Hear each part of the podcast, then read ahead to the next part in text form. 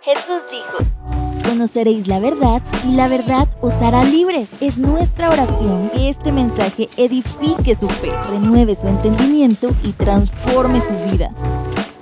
Este es un podcast de Casa de Libertad. Bienvenidos al podcast de Casa de Libertad. Mi nombre es Luis González y aquí estoy con... Alain Alfonso, yo soy el pastor de jóvenes y de grupos aquí en Casa de Libertad. Qué gusto estar contigo, Alain, en este día. Sí, pues eh, me siento raro porque regularmente yo hago la introducción y hoy me toca ser el invitado, pero me gusta, me gusta más esta posición, es más como... Sí, definitivamente es una posición muy nerviosa estar acá, pero vamos a ver qué hace Dios vos hoy. tenés tu propio podcast, hasta vamos, ¿cómo se llama tu podcast? Se llama Mesila, M-E-S-I-L-A, con tilde en la A. Ah, ok, buenísimo. Pues también para que sepan, ahí eh, pueden escuchar Mesilá por Luigi González. Tenemos un tema para hablar. Sí, hoy queremos hablar sobre discipulado. Como saben, en este podcast estamos hablando de, bueno, cosas acerca de Dios, tal vez cosas que hemos estado viendo en la iglesia y hoy específicamente queremos hablar sobre qué, bueno, realmente qué es discipulado. No sé qué pensás, Alain. Me encanta. La verdad que discipulado para mí es un, un, un tema que me gusta mucho porque creo que hay mucha confusión. O sea, de qué se trata, cómo funciona. Eh, en diferentes iglesias se, se, categoriza de cierta manera, en diferentes ministerios se le etiqueta de otra manera. Entonces, como que hay confusión con el tema. ¿Qué es discipular? Eh, entonces, no sé, quizás empezamos con una definición. ¿Qué, ¿Qué, se te ocurre? Sí, tal vez discipular, pues viene primero, empezamos con discípulos, ¿verdad? A veces empezamos por el verbo, pero realmente se trata de hacer discípulos. Y es como eso en Google, que uno revisa qué trata algo y realmente no te ha ido la definición. Entonces, realmente pues. tenemos que llegar a, bueno, ¿qué, qué realmente es un discípulo? Sí, y, y, y es chilero verlo así porque si lo definimos, vamos a ver que en la palabra de Dios aparece mucho, pues, o sea, hasta es famoso que tenía 12 discípulos. en realidad, hasta la Biblia nos va a decir que tenía 70 discípulos. Y al final lo que significa es que eran seguidores de Jesús. Lo que quiere decir que nosotros, al ser seguidores de Jesús, también somos sus discípulos. Entonces, a mí me, me, gusta porque al, al verlo así, todos entramos dentro del proceso de discipulado y no es un programa. El discipulado, esto sí que, sí, sí me interesa, que quede bien claro, no es un programa, es un proceso en que todos estamos desde que conocemos a Cristo hasta que Él venga y nos lleve con Él. sí, a veces pensamos que, bueno, tenemos que llevar algún proceso, una serie de pasos, tal vez la comunidad en la cual estamos tiene algún programa que tenemos que llevar y pensamos, bueno, eso es el discipulado. Yo he escuchado gente que dice, ah, eh, o que se dice, no, no, no, y vos ya, ya, ya llevaste tu discipulado como algo que inicia y comienza eh, en, dentro de la iglesia. Y, creo que simplemente ciertas iglesias lo llamaron así. O yo crecí en un ministerio donde eh, era un librito con tres elecciones. Esas tres elecciones, pues primero te hablaban del Evangelio, seguridad de salvación, eh, Luego, ¿y ahora qué se llama el programa? Entonces, ahora que conozco a ese Señor, ¿y ahora qué? ¿Qué tengo que hacer con mi vida? Me parece genial porque la Biblia es la palabra de Dios. Y a las tres elecciones terminabas el discipulado.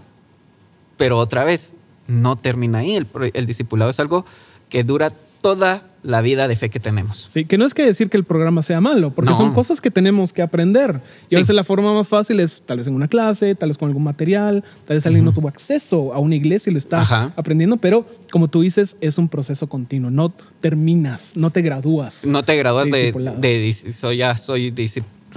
Eh, y entiendo, y, y, quizás eso, porque pasa como, ah, qué chilero, ¿no? Que, que yo ya terminé mi discipulado, como que sentís un logro y eso pues a todos nos gusta pero también se va hacia el otro extremo y se juxtapone y es como, ah, no has pasado el proceso discipulado, yo ah, tengo más yo estoy a otro nivel. Sí, yo estoy a otro nivel o yo tengo discipulado como que fueran títulos, ¿verdad? De yo cinco insignias, así como que me voy a poner todas las insignias y todos los, los pines que llevo como que fuera general del ejército.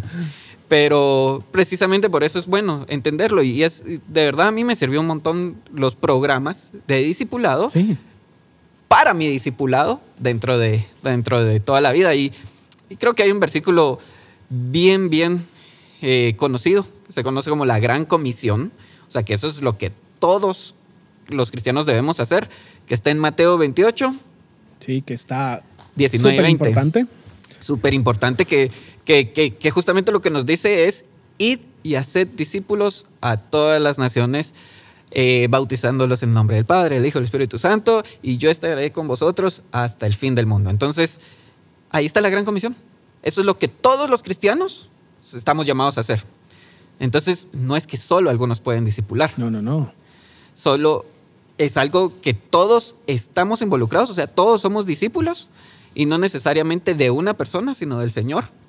Sí, la palabra de Dios nos da algunos ejemplos, aún de contenciones y peleas que habían. Ah, no, yo soy de, yo soy de Pablo, yo soy de Apolos, como nos dice eh, la carta de Corintios. Entonces a veces nos pasa, no, yo, yo, o en algunas iglesias donde se maneja el, el programa del G12. Sí ah, no, es que yo soy el no sé qué de, alguien. Y, ahí Pablo lo dice también en Corintios, ¿no? Corintios, 1 Corintios 3 nos dice que, que tal vez uno sembró y el otro regó, pero el crecimiento lo da Dios. O sea, el discipulado es, el, es una obra de Dios que puede comenzar a alguien que te llevó al Señor o que te dio los primeros pasos, pero a lo largo de la vida pueden haber mucha gente que aporte hacia tu caminar con Cristo. Sí, definitivamente. Y me encanta que mencionaste esta gran comisión, digamos, con un nombre tan grande, pues uno mm. pensaría, bueno, es importante que le hagamos algo de caso. Diría uno. Sí, sin diría uno. Y, me encanta porque mencionaste a Jesús, porque hacemos esto eh, no porque sea tal vez una buena estrategia de crecimiento o porque nos diga tal vez un líder, porque seguimos el ejemplo de Jesús, ¿verdad? Tal vez podemos platicar un poco sobre eh, qué hizo Jesús con los discípulos, digamos, desde esa, esa vez que llegó él y les dijo esa palabra, sígueme tanta profundidad. Estoy seguro que me puedes decir más, pero eh, cómo era en ese tiempo eh, las personas que enseñaban la ley eran las más respetadas culturalmente. Entonces, que una persona así venga contigo, tú eres un pescador, tú eres un recolectador de impuestos, y te diga, sígueme, también viene la connotación de, tú vas a hacer lo que yo hago.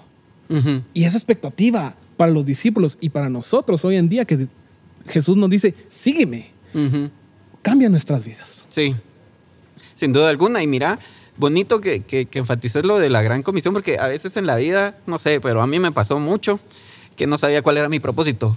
¿Cuál es mi misión en la vida? Pues por lo menos en la palabra de Dios hay una bien clara que Dios quiere que todos hagamos. Cumplan esa y ya podemos buscar otra. Si cumplís esa, si cumplimos esa, seguramente ya vamos por, por buen camino. Vamos por muy buen camino. Que es, que es hacer discípulos y es ir y hacer discípulos. Y es súper interesante porque ese ir no es de que me tengo que ir a. Tengo que ir al África y ahí tengo que hacer discípulos. Ajá.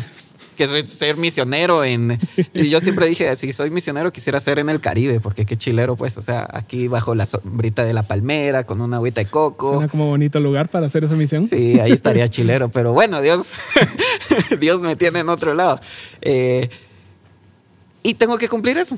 Entonces, todos estamos llamados no solo a, ser discipulados, sino a discipular a otros. Y bonito también lo que dijiste acerca de cuando fuimos llamados a ser imitadores. Y otra vez, eh, 1 Corintios 11.1, Pablo va a decir, sed imitadores de mí, así como yo de Cristo. Así que si no sabes cómo discipular, mientras tú imitas a Cristo, enseñale a otros que imiten lo que hay de Cristo en vos. Eso lo, yo, yo lo digo bastante porque yo le digo, miren, este versículo a mí me pega, porque yo sé que hay muchas cosas que si me imitaran a mí, no se parecen en nada a Jesús, no se parecen en nada. Entonces yo le digo, imiten de mí lo que ven de Cristo en mí. Obviamente, si ven que yo tengo una mala actitud, un enojo, una mala... Evidentemente eso no es algo que refleja a Jesucristo. Entonces, pero si yo voy sentando un, un precedente, un modelo, que es el que Jesucristo nos dejó y nos dijo que, lo siguiéramos, el ejemplo que nos dejó y que siguiéramos sus pisadas. Entonces, eso es el discipular. No, es, no es nada del otro mundo. Eh, contame un poquito, si alguien tiene deseo de hacerlo, cómo empezar, cómo, cómo, cómo se hace. Pues me encanta lo que dijiste porque me mencionaste tal vez el Caribe y ese deseo de, ala, yo no puedo ir allá, entonces esta es una de las razones, más excusas, pero llamémoslo razones, por las cuales decimos yo, yo no voy a discipular, no puedo, yo no puedo ir a algún lugar, yo no puedo salirme de mi trabajo, yo no puedo hacerme misionero. Y justo lo que dijiste, Es, se trata del lugar en el cual estás, haciendo lo que tú estás haciendo, reflejando lo que tú estás reflejando, que debería ser a, a Cristo. Pero cabal va a responder tu pregunta, digamos, si tú eres una persona que está sintiendo ese llamado de, estoy llamado a invertir en alguien más O realmente no tienes que ser algún pastor, no tienes que ser este líder famoso, no tienes que haber escrito libros, se vale. ya, ya, ya van a ver por qué. tal vez. Ahorita te hacemos promoción, pero a mí me pasas la comisión a CDL. tal vez tres cositas puntuales, tres tips tal vez para estas personas. primero, entiende que tú eres la respuesta a la oración de muchas personas. Dios te ha puesto en un lugar por una razón. Estás mm. ahí. No necesitan tal vez al pastor o que venga alguien de otro lugar para que les enseñe. Tú estás ahí, tú eres la respuesta. Tal vez segundo, eh, tu discípulo no eres tú. y no los hagas como eres tú. Tienes que hacerlos como es Cristo, cabal, como tú me dijiste. Hay cosas de nosotros que ojalá que no se repliquen. Ajá, por lo menos es lo que queremos. Sí. Entonces, es otra persona, no es un proyecto, es una persona. Y tal vez tercero es cree en la transformación de esta persona. Dios puede mm. cambiarlos. No sea la persona que dice, no, es que tú siempre vas a ser así, jamás vas a cambiar. Realmente cree que Dios puede hacer algo con esa persona. No importa qué tan lejos esté, ¿verdad? Sí, justamente probablemente lo que necesita es el ser discipulado, el ser llevado a Jesucristo, el, el, el que alguien le modele que ser. O sea, no, no decir es un caso perdido. Sí. Y gracias a Dios porque dentro de la, familia de Dios hay diferentes personalidades y que va a haber personas que probablemente digan, no, yo ya con ese ya me rendí porque es caso perdido. Después va a haber alguien que tenga un don de misericordia más experto y diga, no, pero es que no, no es caso perdido. Y, y, llore al saber que alguien de la familia de Dios está en pecado. Sí. Entonces vaya y lo busque y lo ame y vamos a ver ejemplos de la palabra de Dios en eso. Eh, uno bien común y probablemente mi personaje favorito de la Biblia es Juan Marcos, el que mm. escribió el libro de, eh, o el Evangelio de Marcos, basado en lo que le iba dictando el apóstol Pedro. Juan Marcos fue desechado por el apóstol Pablo. y que eh, Pablo diga, no, ya no te quiero aquí. Pablo dijo, no, no, ya él, no, no, lo vuelvan a traer conmigo. Y vienen Bernabé y, y, se, se, va con él lo disipula y luego llega al punto de que es uno de los escritores de la palabra de Dios. Y más adelante en el tiempo vemos en la palabra de Dios que Pablo mismo va a decir que venga también Juan Marcos porque me es útil. Entonces, qué, qué lindo eso, ¿no? O sea, saber de que, de que las personas pueden cambiar y que tal vez en nuestro caminar tropezamos y tal vez decepcionamos a personas. Sí. Y decidieron no, no seguir invirtiendo en nosotros, Dios nunca va a dejar eso.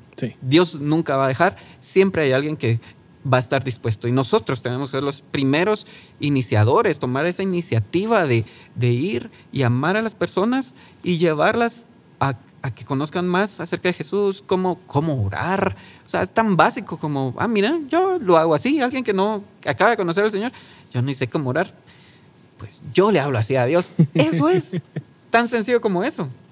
Y después, no, como vos bien decías, no tiene que ser, eh, oh, tenés que meterte a tal seminario o llevar tantas clases. No, o sea, es enseñarle a otros cómo es la vida cristiana. Perfecto, y compartir nuestras experiencias, ¿verdad? Tal vez mm. alguien se nos acerca y tal vez no nos dice, quiero que seas mi mentor de toda mi vida, pero tal vez te dice, mira, tengo problemas de enojo y veo que tú estás lleno de paz. ¿Qué haces? Es una área tan pequeña, pero así es como podemos disipular y tal vez muchas personas piensan, ala, pero es que mira, yo no sé tanto de la Biblia como para enseñar, yo no conozco alguna herramienta y, no se trata de la herramienta, se trata de personas, como dijiste, amándose y acompañándose en este proceso. Ahora, es lindo porque también Dios utiliza nuestras personalidades. Vos tenés un libro, vos tenés un libro acerca, acerca de eso. Contanos un poquito y era mentira lo de la comisión ACL, muchachos, solo para que solo para que no vayan a decir, no que después te van a venir a no vayan a cortar y editar solo ese pedazo porque no, no, no, no. Fue a line. Eh, eh, el libro se llama Dios ama tu personalidad, en el cual visitamos 16 personajes bíblicos mm. y cómo Dios los trató de forma diferente. Por ejemplo, mencionarte rapidito, Sansón. Mm. Nadie quiere ser Sansón tan impulsivo, tan vamos a la lucha, pero Dios lo usa. No era aquella persona toda calmada, tranquila, flotando en el aire, como tal vez pensamos de otros. Eh, y nos lleva a pensar como, bueno, ¿cuál es mi personalidad? ¿Cómo Dios quiere usarme? Sí. Mira qué chilero, qué chilero. Pues ya saben, Luigi tiene tres libros, uno de esos es el que nos acaba de mencionar. Eh, y, interesante porque justamente ver nuestras personalidades y compararlos es decir, Dios puede usar tu personalidad. Dios te hizo así, con esa personalidad y es útil, es útil, ah, impulsivo y, y aún si no te gusta, Dios también la transforma. Juan, el discípulo amado, que vemos ahí sus cartas, primero Juan, ámense y ámense los unos a los otros. uno de los hijos del trueno, por cierto, Juan nunca menciona eso. Era llamado el hijo del trueno, pues, era el que, a la hora de, los cuentazos era el que, que estaba ahí primero para, para agarrarse. Dios fue transformando su, su vida, así que eso eso es un poquito de lo que queríamos charlar con ustedes. Realmente sí, pues ha sido maravilloso platicar contigo, Alain, acerca de discipulado, conocer un poco más, poder compartir con las personas que nos están escuchando. Sí, pues gracias Luigi, de verdad, gracias por este, este espacio y esperamos que haya sido de mucha bendición para ustedes. Que Dios les bendiga. Dios les bendiga. Chao. Este es un podcast de Casa de Libertad.